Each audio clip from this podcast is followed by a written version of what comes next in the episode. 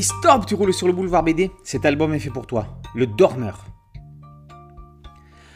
Alors qu'il avait signé pour un voyage vers Rio, un individu se réveille dans un immeuble au milieu de nulle part. Accueilli par un groupe d'autochtones sur cette terre hostile qui n'a en fait pas quitté, l'homme débarque en plein Cluedo. Un meurtre a été commis. Qui a planté un couteau dans le dos de Louis Celui que l'on appelle le dormeur, parce qu'il sort de son caisson de cryogénisation, va devoir enquêter pour résoudre un crime pour lequel il fait lui-même figure de suspect. Alors que dans les ruffians, Rodolfo jouait sur le terrain de fluide glacial, avec le dormeur, il est dans la cour de métal hurlant. Le scénariste a la malice d'écrire un polar d'un genre nouveau, un cluedo post-apocalyptique qui rebrasse les codes du woodenite.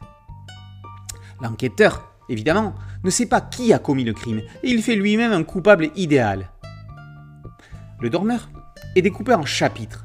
On suit l'histoire comme un véritable feuilleton. Il est d'ailleurs jouissif de le lire à petite dose, comme jadis dans les magazines périodiques. C'est un effort à faire car grande est la tentation de dévorer l'histoire d'un trait. Il est vrai qu'à l'heure des plateformes où les séries sont disponibles d'un coup, la tendance est au binge-watching.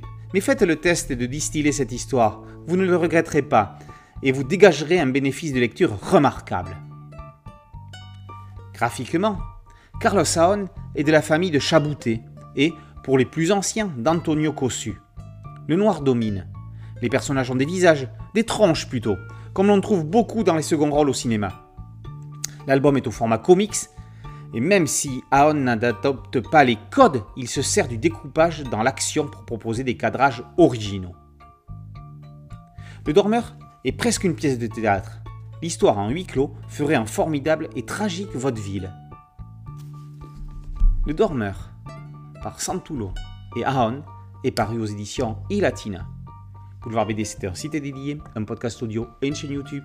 Merci de liker, de partager et de vous abonner. A très bientôt sur Boulevard BD. Ciao